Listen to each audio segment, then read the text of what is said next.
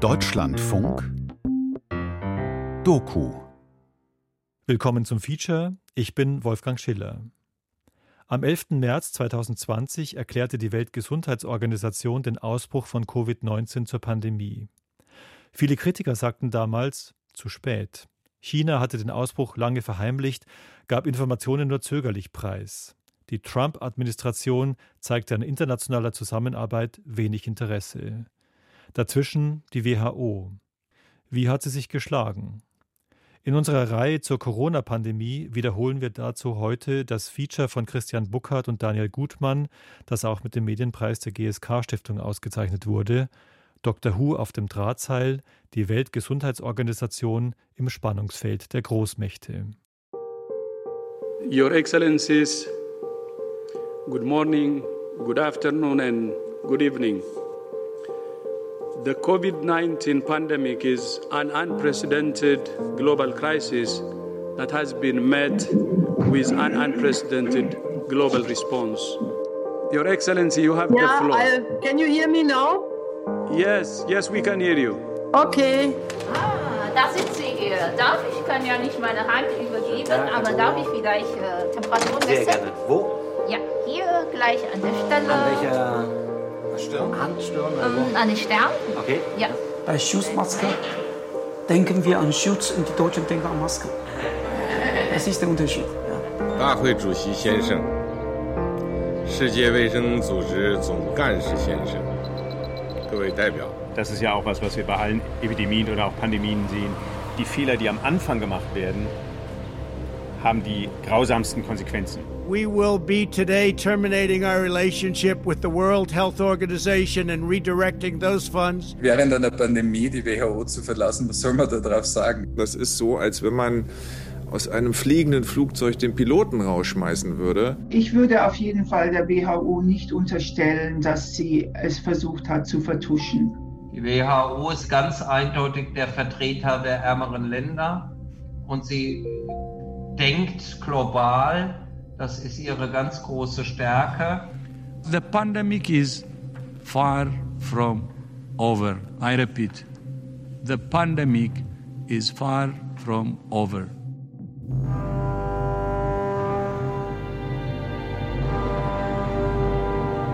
Dr. Who auf dem Drahtseil.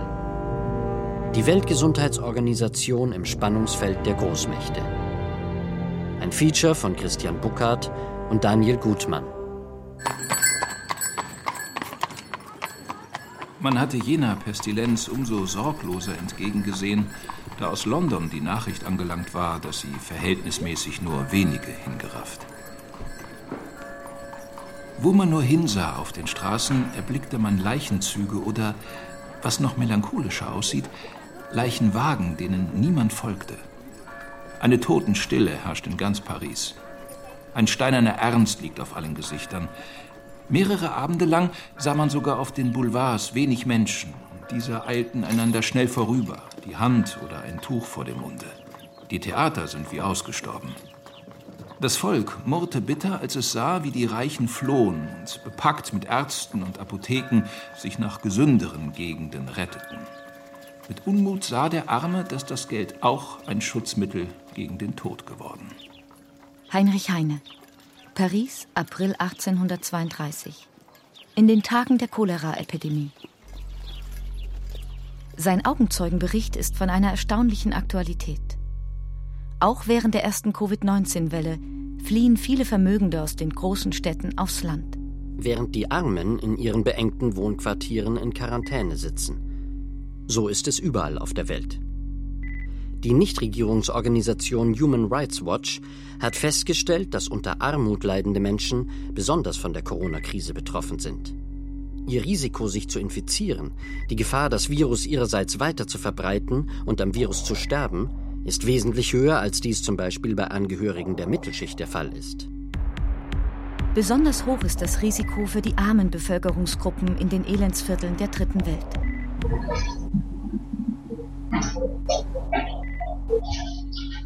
Wir haben da auch große Sorge natürlich. Ich meine, wenn das mal in die Slums, in die Stadtteile reinkommt, wo also dann Millionen von Menschen sehr eng zusammengepfercht leben, kann man sich kaum vorstellen, da kann man Social Distancing, das geht natürlich nicht.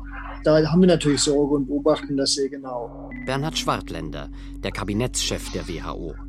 Er koordiniert die Arbeit der Weltgesundheitsorganisation und ist so etwas wie die rechte Hand des WHO-Generaldirektors Tedros Adhanom Ghebreyesus. Während der letzten Jahre war der Epidemiologe als WHO-Beauftragter in Peking. Es gibt natürlich in diesen armen Ländern sehr viele, die also kein reguläres Gehalt haben, sondern die eben praktisch morgens aufstehen und dann die eine Arbeit suchen und zu einer Arbeit geben und dann eben bezahlt werden an dem Tag für das, was sie leisten konnten. Und, und wenn das wegbricht, dann bricht denen also nicht nur das Gehalt weg, das Einkommen weg, denen bricht ja dann die Möglichkeit weg, sich ihren Abendessen zu kaufen. Die 1948 gegründete Weltgesundheitsorganisation hat es sich zur Mission gemacht, das Menschenrecht auf Gesundheit überall auf der Welt durchzusetzen, gerade auch für die Völker der Dritten Welt. Ihren bisher größten Erfolg hatte die WHO bei der Bekämpfung der Pocken. Der globale Feldzug gegen die jahrtausendealte Seuche begann 1967 und endete 1980 mit der völligen Ausrottung der Pocken. Ein in der Menschheitsgeschichte einmaliger Sieg. Nur die politisch neutrale Weltgesundheitsorganisation konnte die USA und die Sowjetunion dazu bewegen, im Kampf gegen die Seuche weltweit eng zusammenzuarbeiten. Der SPD-Bundestagsabgeordnete Karamba Diaby ist stellvertretendes Mitglied des Unterausschusses Globale Gesundheit. Wir treffen ihn in seinem Berliner Abgeordnetenbüro. Wie geht's Ihnen? Mir geht's gut. Ja, gesund, das ist das Wichtigste. Karamba Diaby wurde 1961 im Senegal geboren. Ich denke, dass die WHO eine der wichtigsten internationalen Organisationen ist.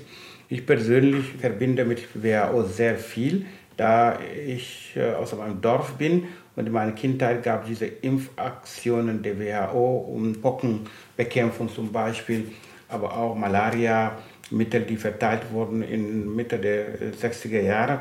Und da habe ich davon profitiert und bin sehr, sehr froh darüber, dass Pocken da ausgerottet wurde durch Unterstützung von WHO. Man könnte im Grunde sagen, dass die WHO ihm womöglich das Leben gerettet hat. Genau, das kann man sagen, nicht nur mir, sondern von tausenden jüngeren Menschen aus Afrika, aus Westafrika, in Senegal zum Beispiel. Und ich habe immer noch eine Narbe hier, die für Positives ist. Das war diese Pocken. Impfaktion und seit Kindheit. Und das, diese Narbe habe ich, sage meine Kinder immer. Sage, diese Narbe, was ihr seht, das sind die Impfaktionen, die wir als Kind hatten. Und dann das ist WHO-Narbe. Und das ist was Positives für mich.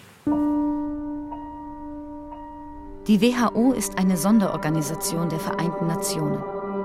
Zurzeit gehören ihr 194 Nationen an.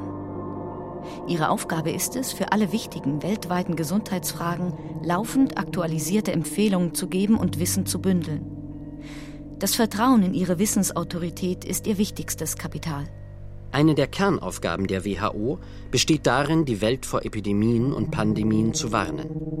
Dabei funktioniert die WHO wie eine Art Wetterstation.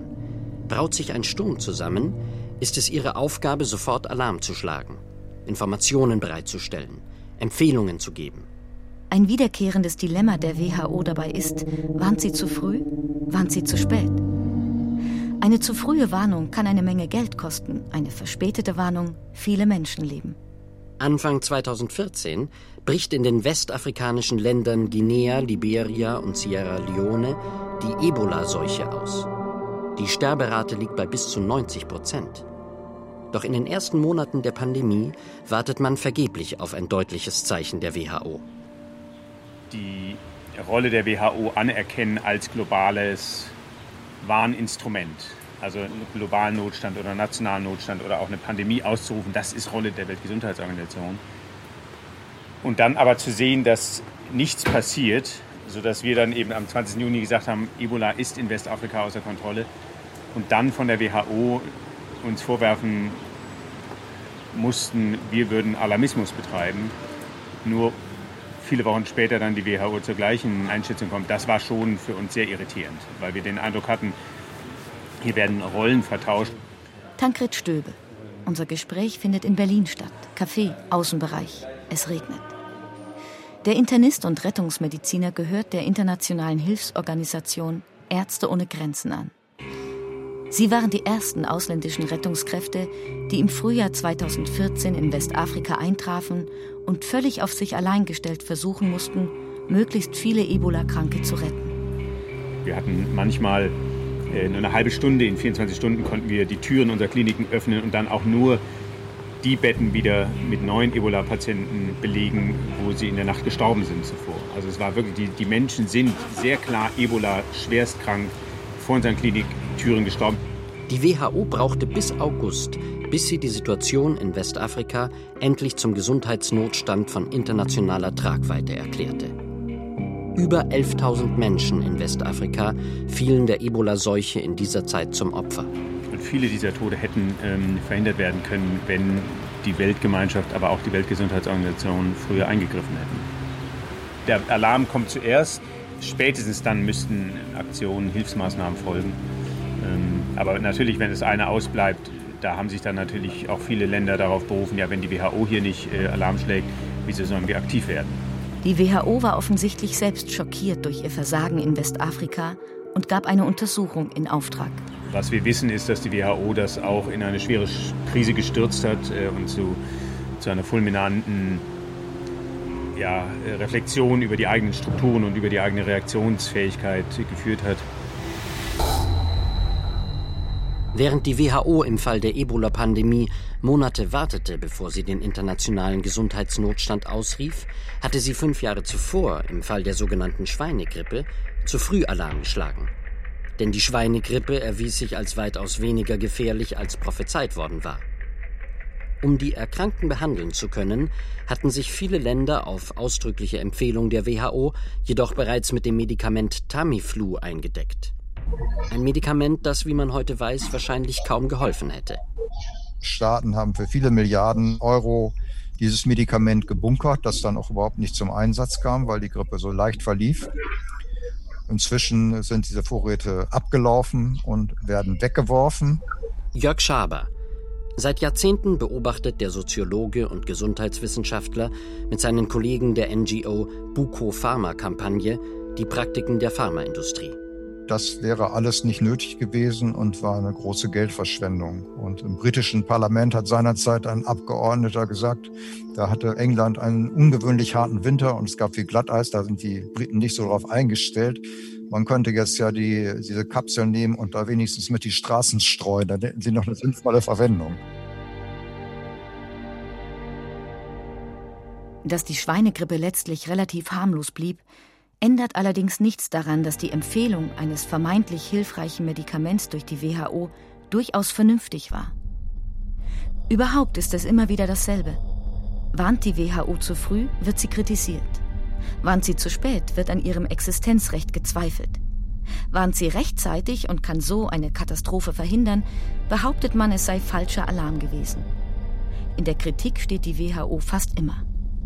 Denn bei jedem neuen Virus stellt sich zuerst die Frage, wie gefährlich ist das Virus und wie hoch ist die Ansteckungsgefahr.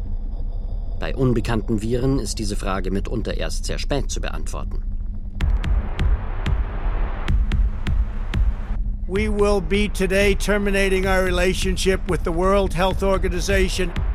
Auch im Fall der Covid-19-Pandemie ist die WHO ins Kreuzfeuer der Kritik geraten.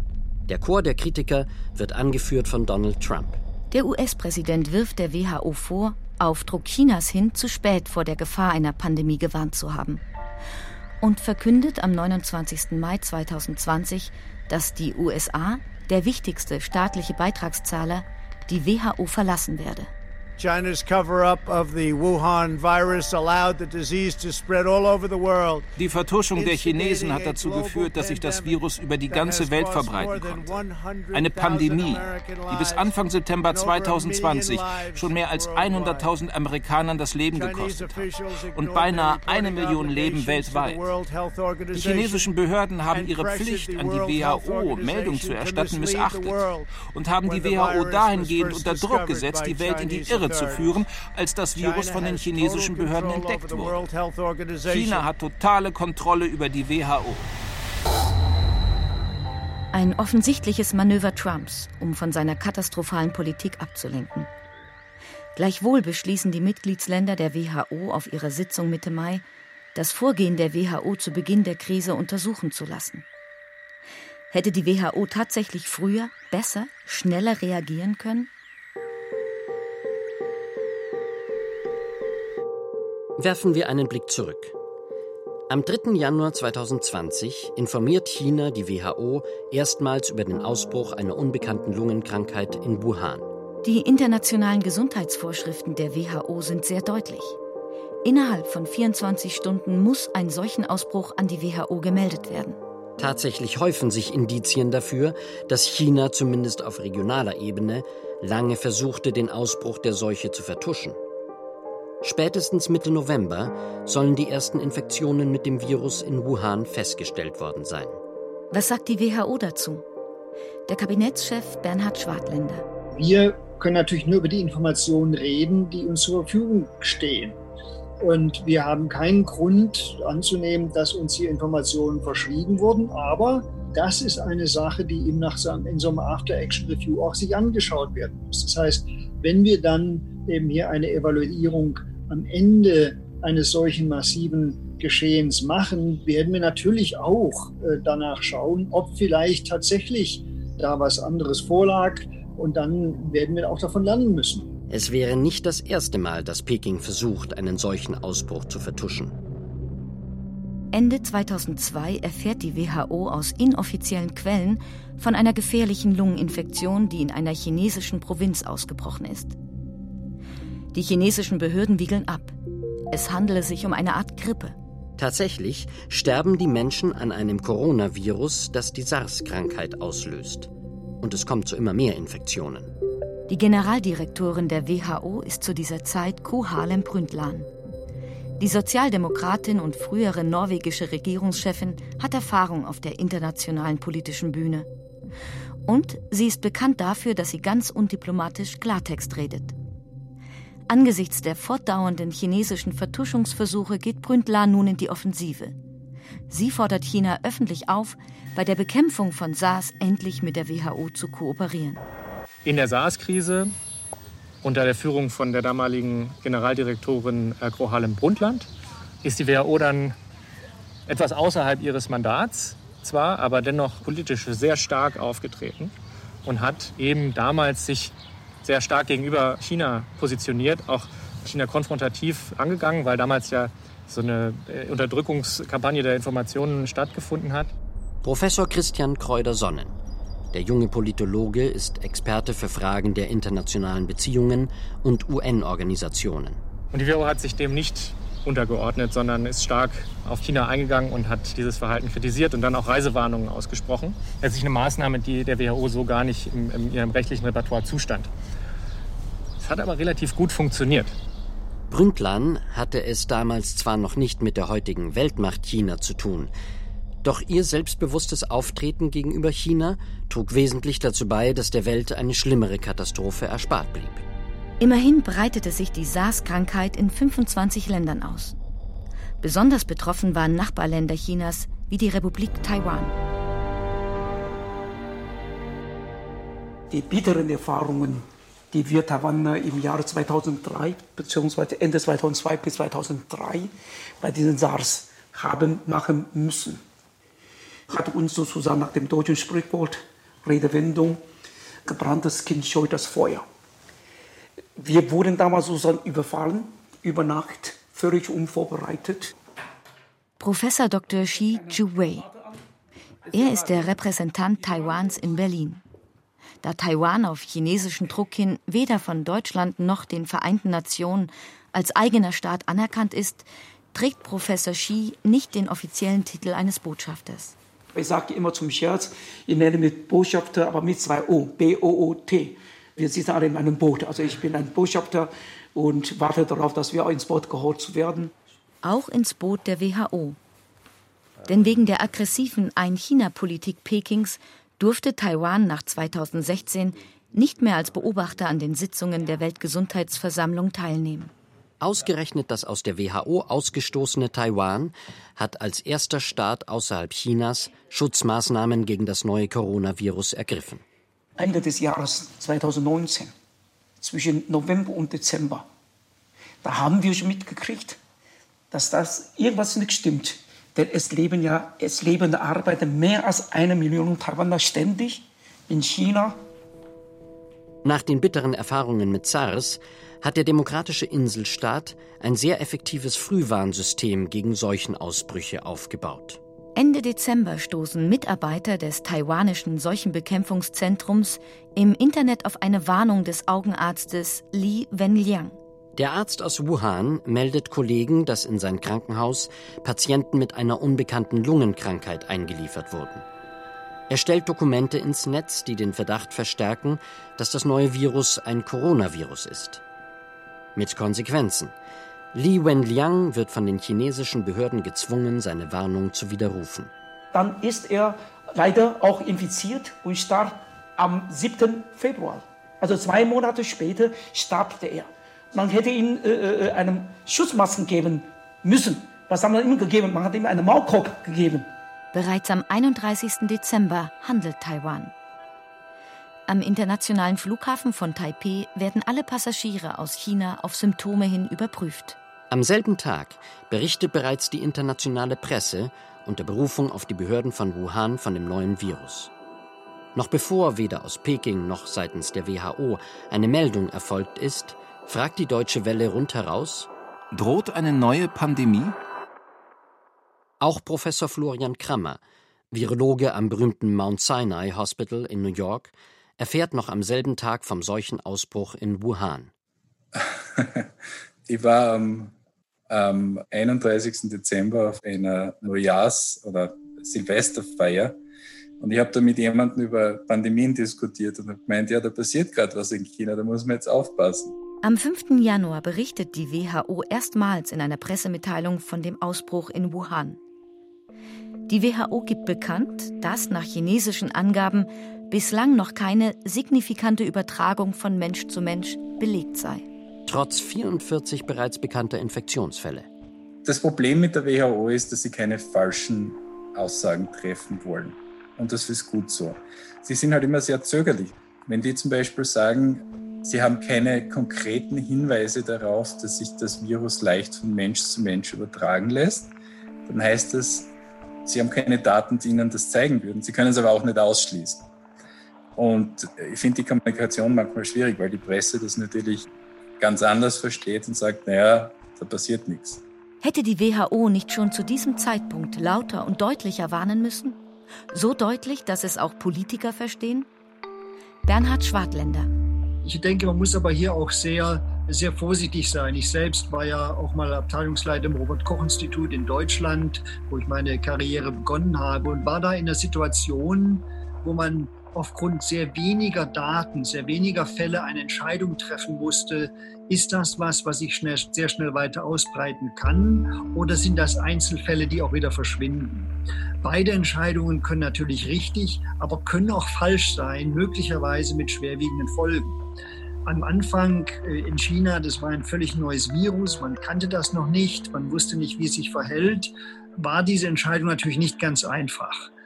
Hätte man früher reagieren können? Sicherlich im Nachhinein ist man immer schlauer. Wenige Tage später, am 10. Januar, veröffentlicht Peking die genetische Sequenz des neuen Coronavirus. In dem Moment hat, glaube ich, jeder, der irgendwas von Virologie versteht, gewusst, dass das äh, ernst zu nehmen ist und dass wir da ein Problem kriegen könnten. Also, ich meine, das Ding schaut aus wie SARS, verhält sich wie SARS. Und ich glaube, SARS ist das Paradebeispiel äh, für für ein Virus, das wirklich äh, große Probleme in der Vergangenheit bereitet hat. Das ist der Albtraum eines jeden Virologen. Und was bei mir eher so die Panik ausgelöst hat, ist, man sitzt da in New York, man weiß, in China ist die Situation komplett außer Kontrolle. Es ist einem bewusst, dass das, das Virus auch nach New York oder nach Europa kommen wird und keiner macht was. Und ich glaube, das hat bei mir Panik ausgelöst. Dass ein Albtraum droht, Davon ist auch auf einer Pressekonferenz der WHO am 14. Januar noch nichts zu spüren. Immerhin wird erstmals die Möglichkeit einer signifikanten Ansteckungsgefahr eingeräumt. Aber es dauert noch sechs weitere Tage, bis China endlich die hohe Infektionsgefahr bestätigt. Am 22. Januar 2020 beruft der WHO-Generaldirektor Dr. Tedros Adhanom Ghebreyesus ein Notfallkomitee ein. Die in das Komitee berufenen Experten sollen eine Empfehlung zu der Frage abgeben, ob die höchste Warnstufe der WHO, der internationale Gesundheitsnotstand, ausgerufen werden soll. Aber auch nach zwei Tagen Beratung können sich die Experten auf keine eindeutige Empfehlung einigen. Und Tetros? Er könnte jetzt trotzdem den Notstand ausrufen, aber er zögert noch. Am 23. Januar erklärt er, This is though an emergency in China. Dies ist ein Notstand in China. But aber es ist noch kein globaler Gesundheitsnotstand. It may yet become one. Allerdings könnte es einer werden. Am 28. Januar fliegt Tetros nach China. Wohl auch, um Xi Jinping darum zu bitten, mehr WHO-Experten ins Land zu lassen. Nach seiner Rückkehr aus China handelt Tedros sofort. Er ruft den internationalen Gesundheitsnotstand aus. I'm declaring a public health emergency of international concern over the global outbreak of novel coronavirus. Donald Trump und seine Anhänger werfen Tedros vor, er habe die Reise nach China unternehmen müssen, um sich grünes Licht für die Ausrufung des Notstands geben zu lassen. Ich glaube nicht, dass sie nötig war, um den Notstand auszurufen. Aber es ist sicherlich eine, sag ich mal, eine diplomatische Handlung, nochmal vor Ort mit allen Verantwortlichen zu sprechen und äh, dann eine so gewichtige Entscheidung zu treffen. Also die Erlaubnis muss man sich nicht in China abholen. Die Global Health Expertin Dr. Ilona Kickbusch, eine langjährige, hochrangige Beraterin der WHO. 2017 gehörte Ilona Kickbusch zu den Organisatoren einer Pandemiesimulation, die sie für die G20-Gesundheitsminister in Berlin durchführte. Es ist relativ lächerlich, wenn Sie mich fragen, wenn sich Herr Trump wegen einer Woche aufregt, weil egal, ob äh, dieser Notstand eine Woche vorher oder eine noch Woche später ausgerufen worden wäre, die USA hat trotzdem äh, nicht entsprechend gehandelt. It's going away. No, it'll go away. Like things go away. Absolutely. It's uh, no question in my mind. It will go away. Please go ahead. Hopefully sooner rather than later. Obwohl der internationale Gesundheitsnotstand die höchste Warnstufe der WHO darstellt, scheint man sich in den meisten Regierungen der WHO-Mitgliedstaaten noch nicht darüber klar zu sein, wie unmittelbar alle Länder von der Gefahr einer Pandemie betroffen sind. Alles ruft nach dieser Evaluation der Arbeit der Weltgesundheitsorganisation, aber inzwischen sind wir ja wirklich in der Situation, dass wir vergleichen können, wie haben Länder gehandelt seit Ende Januar, als die WHO den internationalen Gesundheitsnotstand ausgerufen hat. Noch am 24. Februar feiert man in Deutschland unbekümmert den Rosenmontag.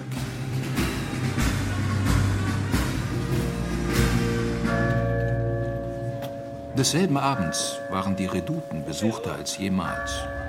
Übermütiges Gelächter überjauchzte fast die lauteste Musik. Man erhitzte sich beim Chahü, einem nicht sehr zweideutigen Tanze. Man schluckte dabei allerlei Eis und sonstig kaltes Getränke, als plötzlich der lustigste der Arlekine eine allzu große Kühle in den Beinen verspürte und die Maske abnahm und zu aller Welt Verwunderung ein veilchenblaues Gesicht zum Vorschein kam. Man merkte bald, dass solches kein Spaß sei und das Gelächter verstummte. Und mehrere Wagen voll Menschen fuhr man von der Redoute gleich nach dem Hotel Dieu, dem Zentralhospitale, wo sie in ihren abenteuerlichen Maskenkleidern anlangend gleich verschieden. Eine Kollegin, Helen Branswell, die sehr gut über Covid-19 schreibt, überhaupt eine der besten Wissenschaftsjournalistinnen, die hat vom magischen Denken geschrieben, dass man gemeint hat, das geht an uns vorüber, uns wird das nicht treffen. Und es lässt sich auch sozusagen rational wirklich nur sehr schwer erklären. Ausgerechnet Trump, der Chefankläger gegen die WHO, ignoriert die offensichtliche Gefahr und schaut tatenlos zu, wie sein Land Schauplatz einer humanitären Katastrophe wird. Da viele Länder die Gefahr des Virus immer noch nicht ernst zu nehmen scheinen, erklärt Tedros am 11. März den Ausbruch von Covid-19 zur Pandemie. WHO has been assessing this outbreak die WHO hat den Ausbruch rund um die Uhr beobachtet und ist sehr beunruhigt. Sowohl von der alarmierenden Verbreitung und Gefährlichkeit des Virus als auch von der alarmierenden Untätigkeit. Wir sind deswegen zu dem Schluss gekommen, dass Covid-19 als Pandemie charakterisiert werden kann. Die Pandemieerklärung ist keine offizielle Warnstufe der WHO. Sie hat einzig und allein psychologische Bedeutung. Das Schreckenswort Pandemie, verbunden mit rasant ansteigenden Fallzahlen, lässt jetzt endlich viele Entscheidungsträger aufhorchen. Doch für unzählige Menschen kommt diese Einsicht ihrer politischen Führer zu spät. Die beste Wetterstation hilft nichts, wenn die Verantwortlichen die Sturmwarnung zu lange ignorieren. Am 18. Mai tritt das Parlament der WHO, die Weltgesundheitsversammlung, zusammen. Aufgrund der Infektionsgefahr nehmen die meisten Delegierten nur virtuell an der jährlichen Sitzung der WHO teil. Jetzt, da die Amerikaner ihr Ausscheiden aus der WHO beschlossen haben, drängt sich China in das machtpolitische Vakuum. Dem chinesischen Staatspräsidenten Xi Jinping wird die Ehre gewährt, die Versammlung zu eröffnen.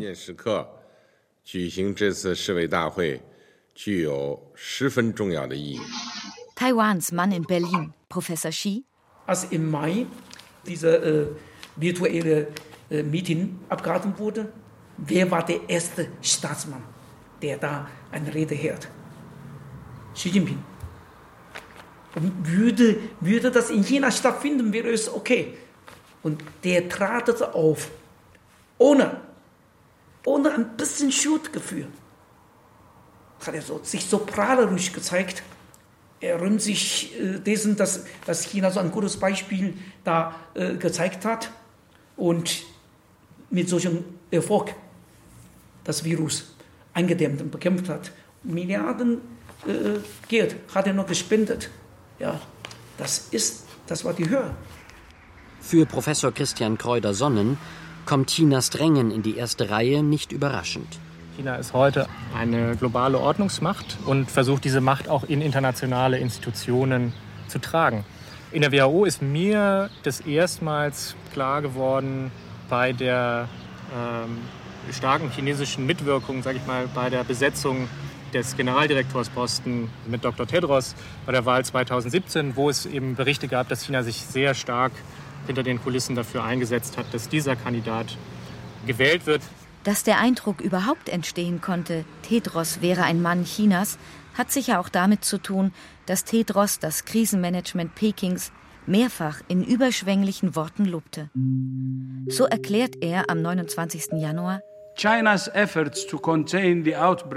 Bemühungen, den Ausbruch auf das Epizentrum zu begrenzen, waren entscheidend, um eine weitere Verbreitung des Virus zu verhindern. China hat das Virus in Rekordzeit entschlüsselt und seine Erkenntnisse darüber sofort verfügbar gemacht, was dazu geführt hat, dass Mittel zur Diagnose schnell entwickelt werden konnten. Die Chinesen handeln transparent, nach innen wie nach außen. Und sie sind bereit, anderen Ländern zu helfen, die ihre Unterstützung brauchen. Doch ist Tedros tatsächlich nur mit Chinas Hilfe auf den Posten des WHO-Generaldirektors gekommen? Die Weltgesundheitsorganisation hat in ihren 75 Jahren noch nie einen Generaldirektor von Afrika. Es hat über die Jahre hinweg immer wieder neue Kampagnen gegeben, einen Afrikaner zu finden, der auch Mehrheiten finden kann. Und die Afrikanische Union hat dann Dr. Tedros aufgestellt und sich auch unheimlich eingesetzt, sowohl in Genf wie natürlich international, dass dieser Kandidat gewählt wird.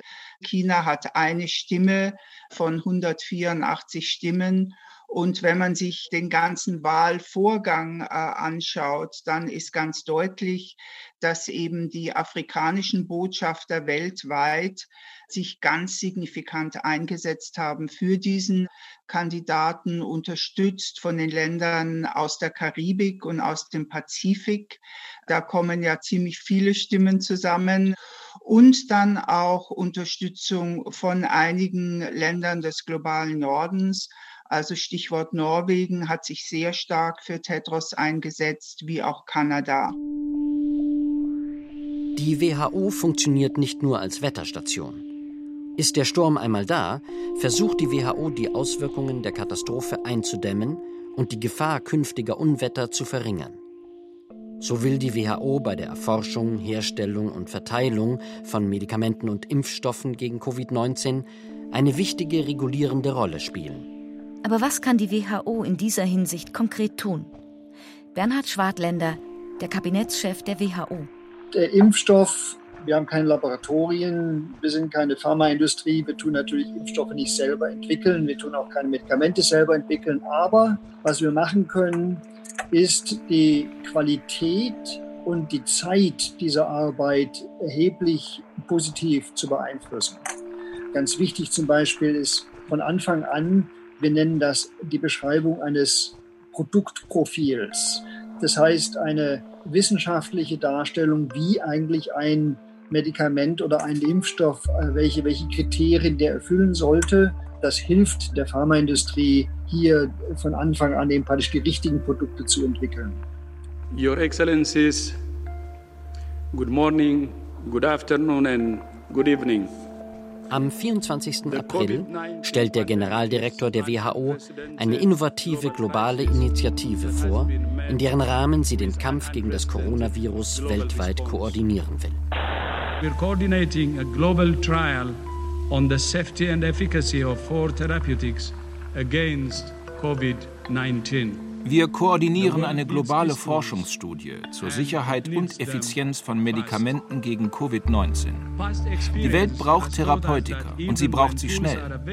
Die Erfahrungen der Vergangenheit haben uns gezeigt, dass selbst wenn solche Therapeutika existieren, sie längst nicht allen zur Verfügung stehen.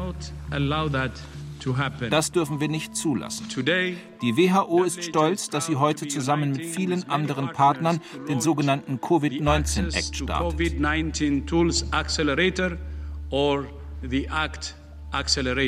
Dies ist eine bahnbrechende Zusammenarbeit, um die Entwicklung, Produktion und Verteilung von Impfstoffen, Tests und Therapeutika gegen Covid-19 zu beschleunigen.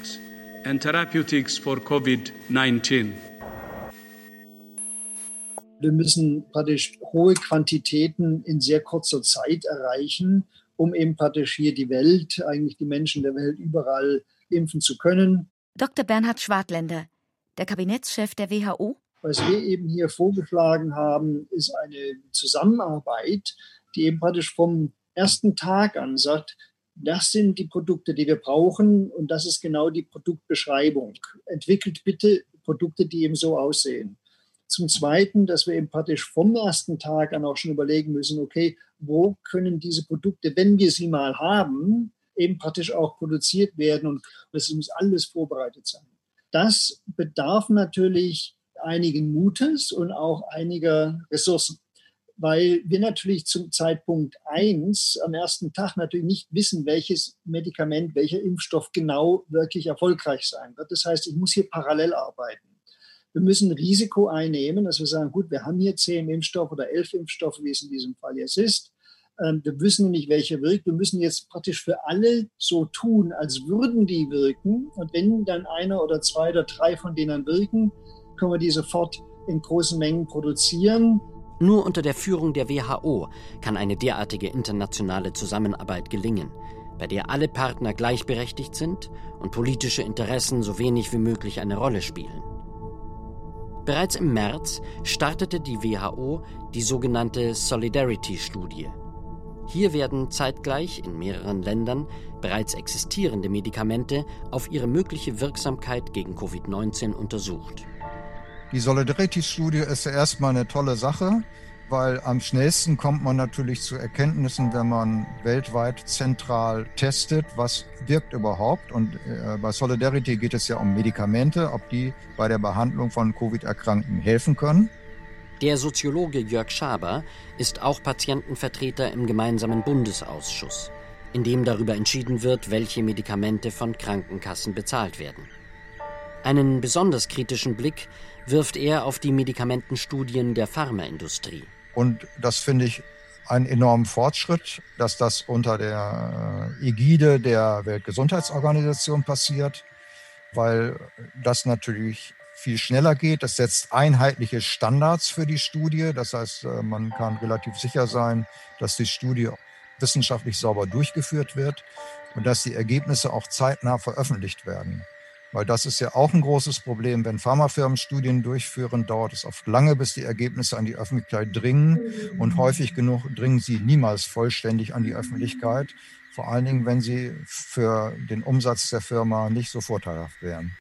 Doch was geschieht, wenn sich ein bereits existierendes Medikament im Rahmen unabhängiger Studien als relativ wirksam erweist? Im Rahmen der Solidarity-Studie fand man heraus, dass das ursprünglich für die Ebola-Behandlung entwickelte Medikament Remdesivir die Symptome von Covid-19 in bestimmten Fällen abmildern kann.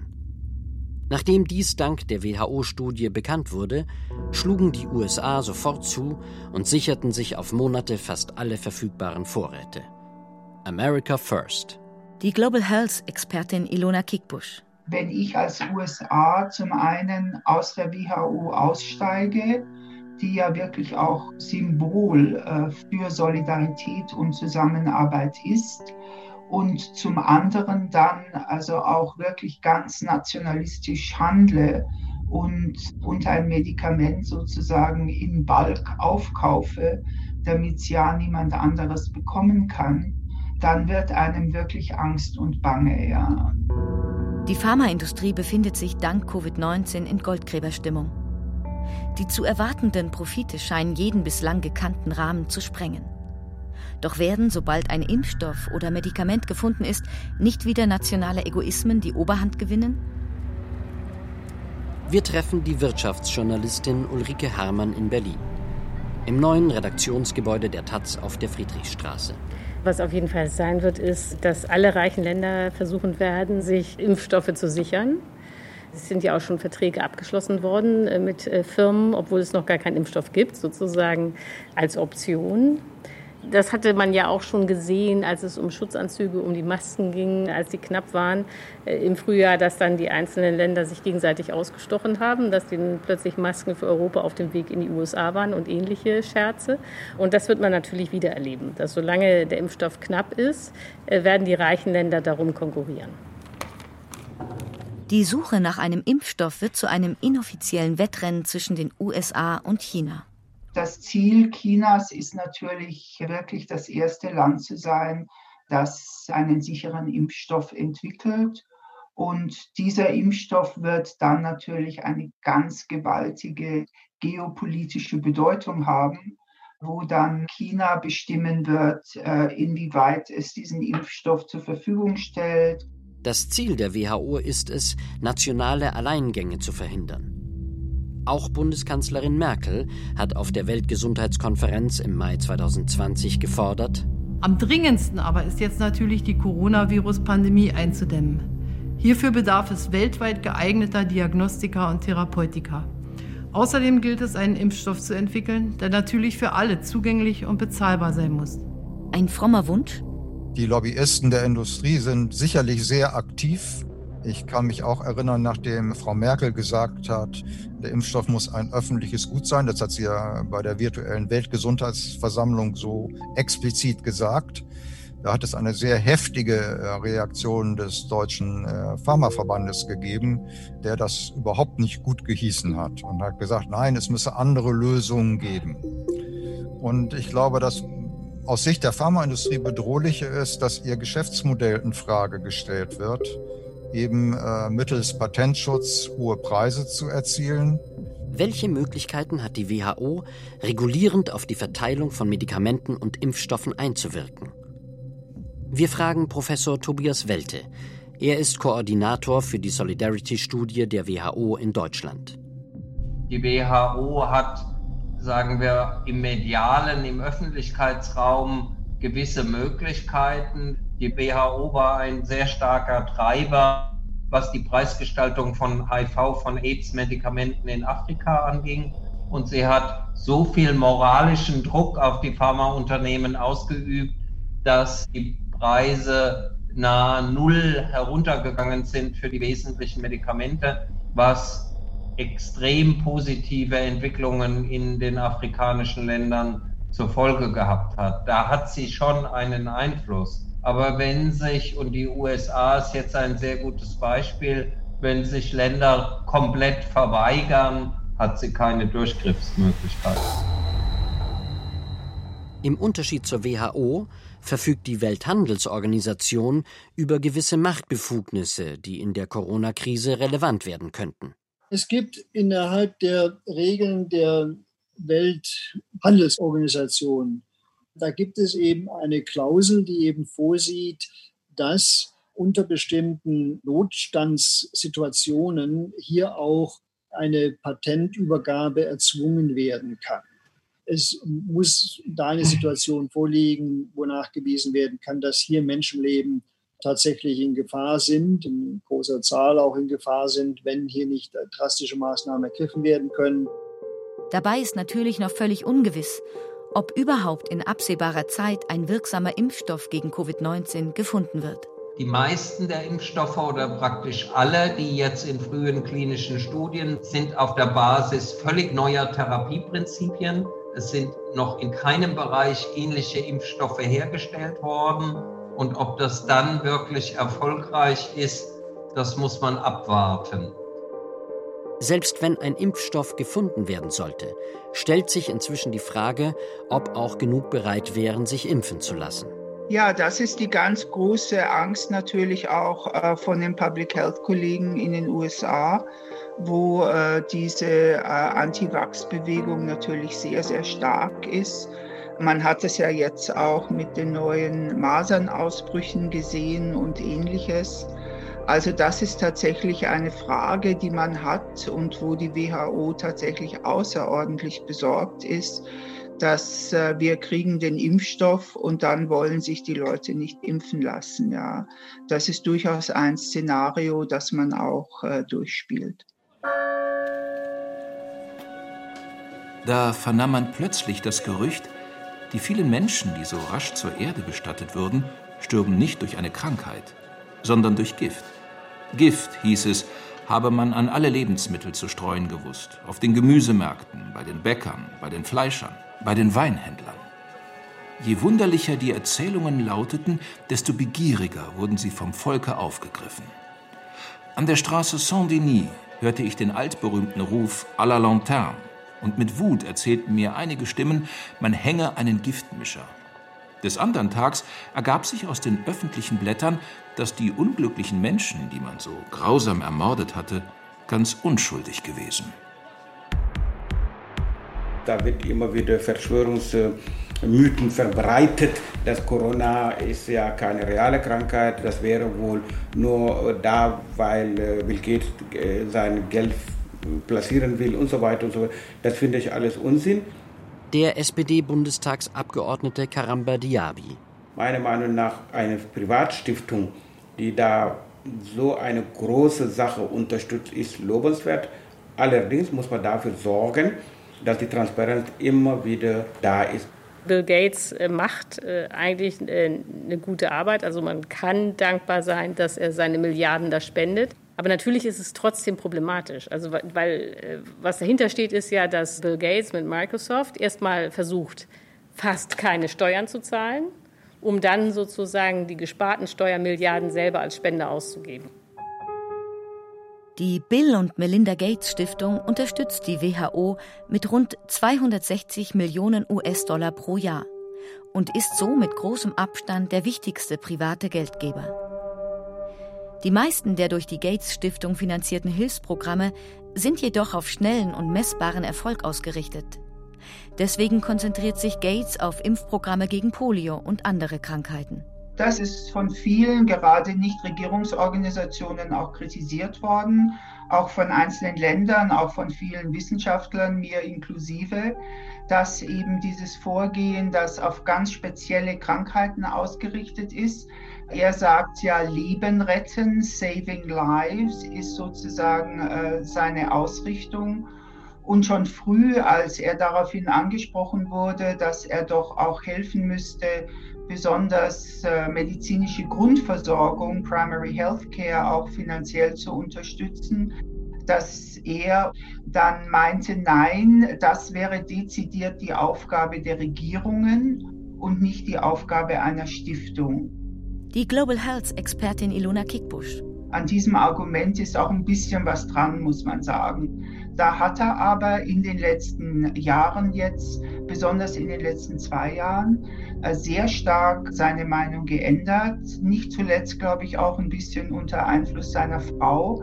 Der Buchautor und Journalist Jörg Schaber sieht im Engagement der Gates Stiftung für die WHO ein grundsätzliches Problem.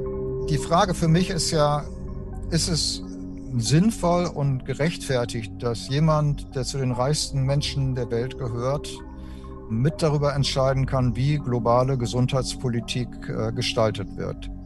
Der kann mit den besten äh, Vorsätzen dahin kommen. Trotzdem ist das, finde ich, in einer demokratischen Gesellschaft oder einer Welt, die ja, sich demokratisch versteht und das auch international schwer zu verstehen, dass Einzelpersonen ein so starker ähm, Einfluss zukommt. Und es gibt ja das Menschenrecht auf Gesundheit, das ist ja verbrieft. Und das gilt es einzulösen und das sollte weder an Wohltätigkeit von äh, Mäzenen noch von Firmen gekoppelt sein. Der größte Teil, rund 80 Prozent des WHO-Budgets, besteht aus freiwilligen Beiträgen, von privater und vor allem von staatlicher Seite. Diese Gelder sind zweckgebunden. Nur über 20 Prozent ihres Budgets kann die WHO frei verfügen. Der Anteil der freiwilligen, also der äh, zweckgebundenen Zahlungen muss sinken. wir brauchen ein stärkeres, größeres äh, Budget, über das sie eben auch entsprechend ihres Mandats äh, freier verfügen kann. Und das macht sie unabhängiger und weniger beeinflussbar von außen und die stärksten Mitgliedstaaten. Das ist, denke ich, ein Punkt. Ein weiterer Punkt ist meines Erachtens vor allem in Bezug auf Krisenprävention und Krisenmanagement, dass die internationalen Gesundheitsvorschriften nochmals überarbeitet werden müssten und nochmal gestärkt werden müssten. So könnte die WHO, ähnlich wie die UNO, zum Beispiel ein Mandat erhalten, ohne ausdrückliche Erlaubnis der jeweiligen Regierung mobile WHO-Teams bei solchen Ausbrüchen grenzüberschreitend tätig werden zu lassen. Als die internationalen Gesundheitsvorschläge 2005 nach dem SARS-Ausbruch überarbeitet wurden, setzten sich die USA für erweiterte Kompetenzen der WHO ein. Doch Russland, China, Indien und Brasilien verhinderten, dass die WHO mehr Autorität erhielt. Dr. Schwartländer, der Kabinettschef der WHO. Es ist so, dass Covid ja wie keine andere Krankheit, wie kein anderes Desaster gezeigt hat, dass Lösungen zu dieser Pandemie nicht innerhalb der eigenen Landesgrenzen gefunden werden können. Es ist nicht nur eine Verantwortung gegenüber denen, die kein Geld haben, sondern es ist auch ein fundamentalen Eigeninteresse, hier eine globale Lösung zu finden. Selbst wenn Covid-19 eines Tages verschwinden oder man einen Impfstoff gegen das Virus finden sollte, die nächste Pandemie kommt bestimmt. Und dann brauchen wir eine starke WHO. Nur eine starke WHO kann im Interesse aller Menschen globale Maßnahmen gegen das Virus effektiv koordinieren. Wir haben vermutlich Tausende, Zehntausende Viren, die in, in Tieren in der Natur zirkulieren, die sowas auslösen könnten. Warnt der Virologe Dr. Florian Krammer, New York. Die Natur ist der größte Bioterrorist, der existiert. Werden die Menschen aus der Erfahrung mit der Pandemie lernen?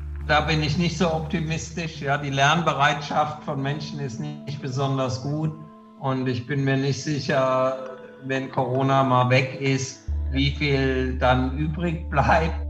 Professor Tobias Welte, Sprecher der Solidarity-Studie. Jetzt geht das schon los, dass die Politik von all ihren Versprechungen ja nichts mehr wissen will.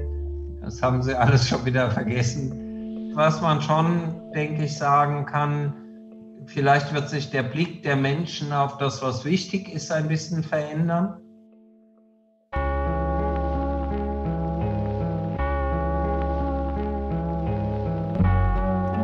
Nur ein Tor konnte sich darin gefallen, der Cholera zu trotzen.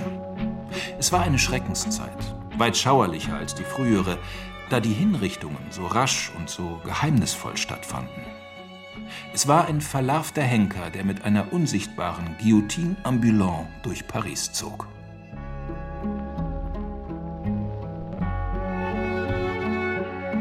Dr. Who auf dem Drahtseil. Die Weltgesundheitsorganisation im Spannungsfeld der Großmächte. Ein Feature von Christian Buckhardt und Daniel Gutmann. Es sprachen Ulrike Schwab, Valentin Stroh und Jochen Langner. Ton und Technik Wolfgang Rixius und Anton Blank. Regie Matthias Kapohl. Redaktion Wolfgang Schiller. Eine Produktion des Deutschlandfunks mit dem österreichischen Rundfunk und dem Südwestrundfunk 2020.